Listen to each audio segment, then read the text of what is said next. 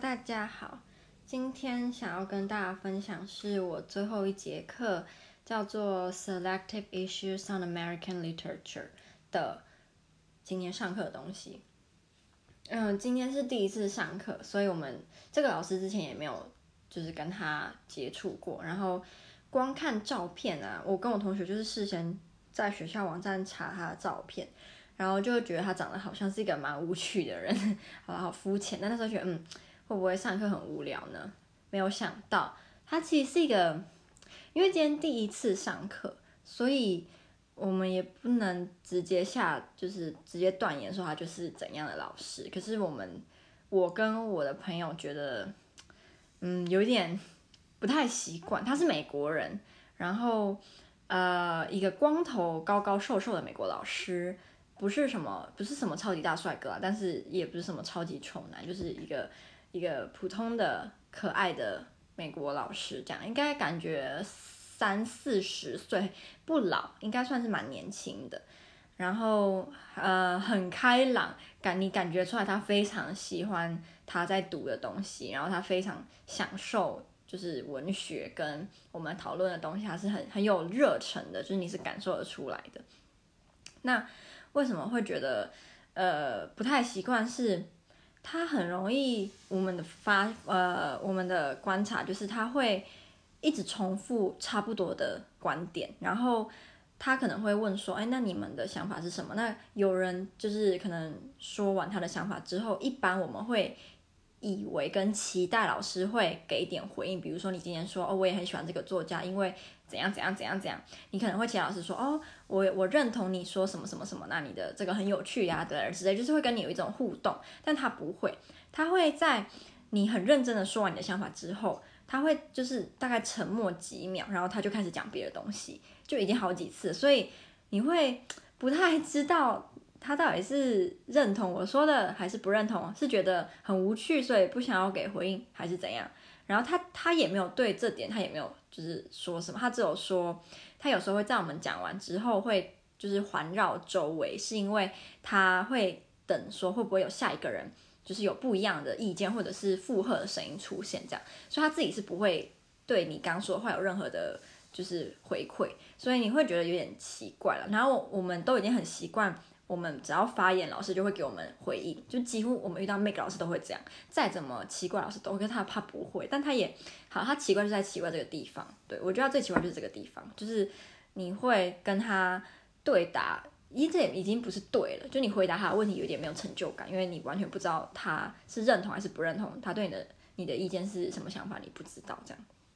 好，那。今天我们就是因为第一堂课，所以我们也没有事先读什么东西，就是裸裸上。那他说他想要给我们介绍，就是他在他的定义里面第一个有名的美国作家。他那时候就问我们说，我们觉得第一个有名的美国作作家是谁？那大家就是有一些答案这样。那最后这个这个人呢，非常的特别，就是他的名字叫做 Phyllis Wheatley。他是一七五三年，为什么他很特别呢？因为他的身份，他是一个美国黑人奴隶，然后是女生。他写了非常多的诗，然后他的诗很有很有他的特色。他这些诗呢，尤其是他最有名的那些，是在他很小，以我们以一个作家跟一个诗人的的角度来看，他那时候很小，他那时候才十四十五岁而已吧。然后呃，他的诗的特色是。他会一直押韵，然后那个你当你读他的诗的时候，你会觉得你很像在读一些英国有名的诗人的作品。那呃，很大的可能是因为他很喜欢读这些有名的人的书，或者是这些书是他就是最早接触或者影响他最深的，就是废话。他为什么能够写写诗呢？是因为他在。七岁或八岁的时候，从伊索比亚被运到美国，然后他被呃 Wheatley 一家人就是买下来当，有点像当家里的帮佣啦。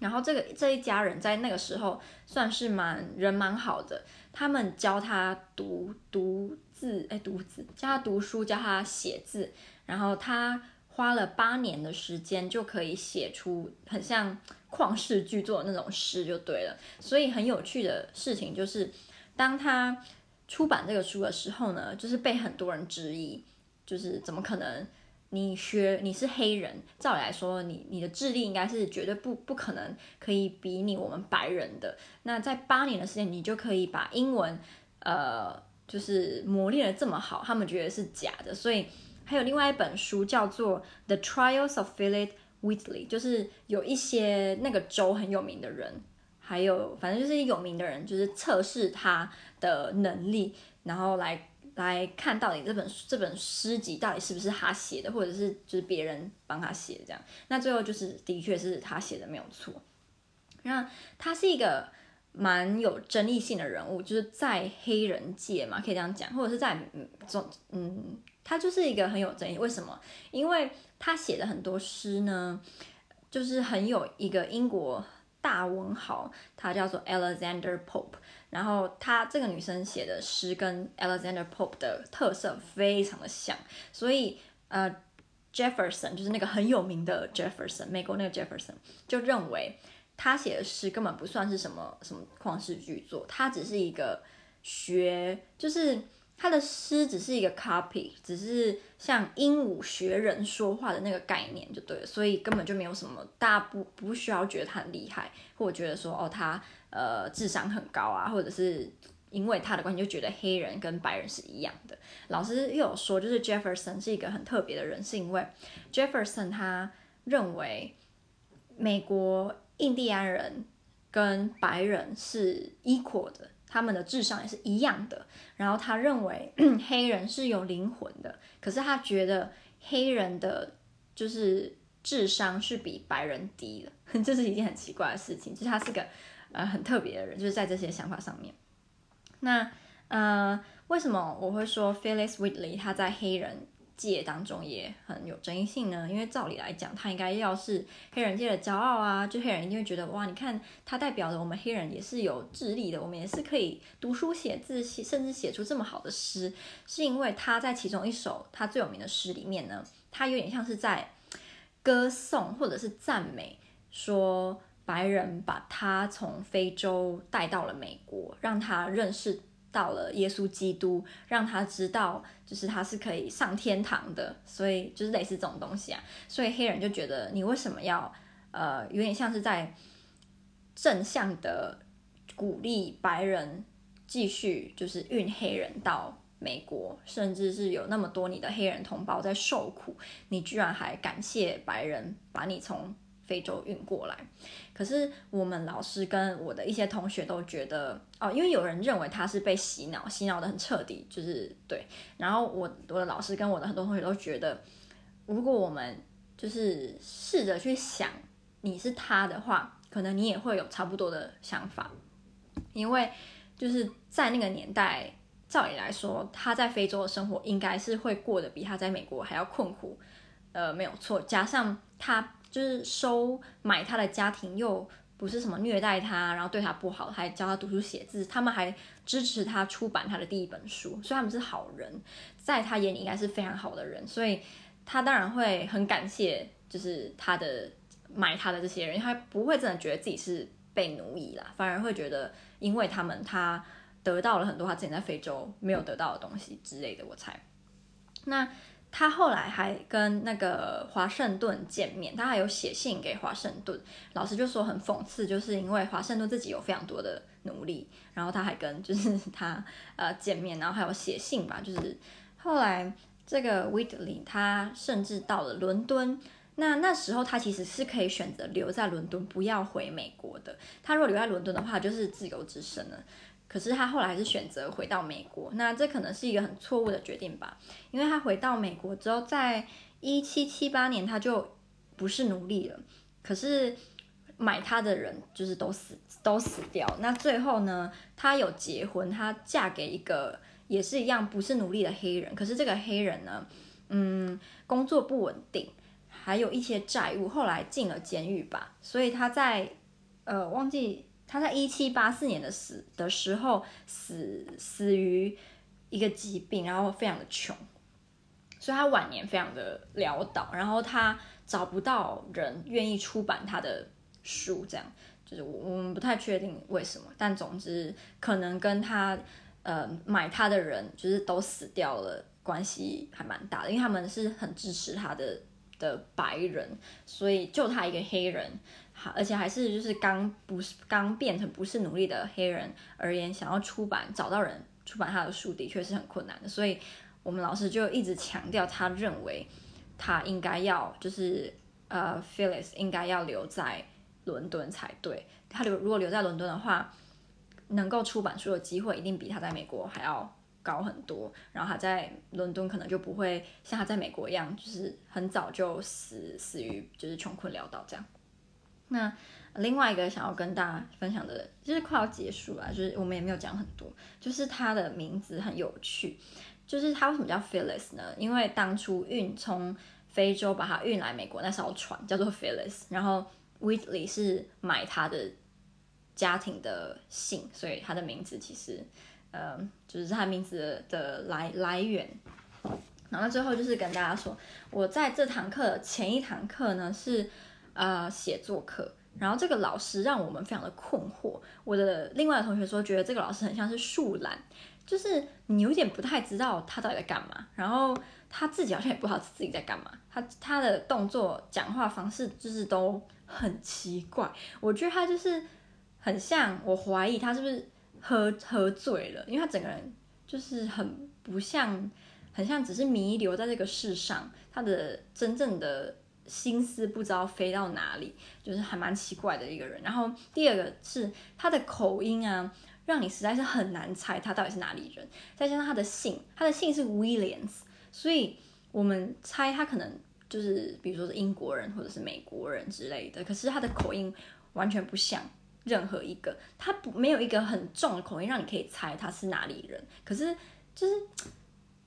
没有口音，可以说是没有口音嘛，又不能，他反正他的口音就是让你没办法猜猜到他是哪里人就对了。然后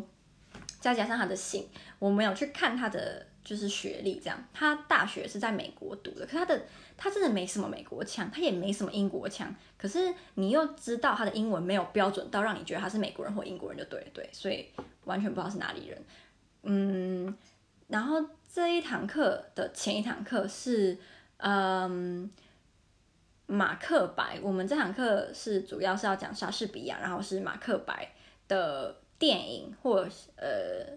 影集或者是动漫、动漫动画啦之类，就是在讨论这个。然后我在上这堂课之前呢，早上八点半到十一点，我有上波兰文。那这个波兰文我们换了一个老师，就我们前一个老师好像说他就反正就是有私事不能继续往我们上了，所以我们就要就是换别的老师上。这个老师啊，上课的方式跟我们前一个老师蛮不一样的，两个都蛮会教的啦，只是这个老师的速度非常的快，他就是逼你没办法。呃，比如说，如果你想要滑手机什么，绝对不行，因为你只要一滑，你可能分心个五分钟，你再回头来，你已经完全不知道在大家在讲什么，所以你是要非常的专心，然后速度非常的快，节奏也非常的快，这样。可是他不会不要他，呃，他不会不喜欢你问问题，他也是希望你有问题就马上当下就是问他，让他知道你哪里就是不懂。很很有趣的事情是，我上个学期其实原本要给他上课。但我第一堂上他的课的时候就被他踢走，因为他说我那时候的能力根本不够上他的课，我会呃就是鸭子听雷，所以他就把我踢踢去降一阶的课，就是他。那我这一次呢，跟日本的朋友一起上他的课的时候，我们两个就没有被踢走，就是我至少还是听得懂他在讲。我之前上他的课的时候是完全听不懂他问我的任何一个问题，我都完全听不懂，我只听得懂他问我叫什么名字，这样就这样，其他完全听不懂。可这次是百分之。八十的问题我都听得懂，对，那回答的正不正确是另外一回事，但是至少我是真的都听得懂，这样，那也算是跟得上呃他们的进度，就是不会落很多。他的他的班上的同学啊，法国人居多，他说这是一个很特殊的情况，在波兰文语言课上居然是法国人为数众多，就是所以很有趣。那还有一个女生是叙利亚人，还有一个我不知道是哪里，但是我猜。也有可能东欧其他国家，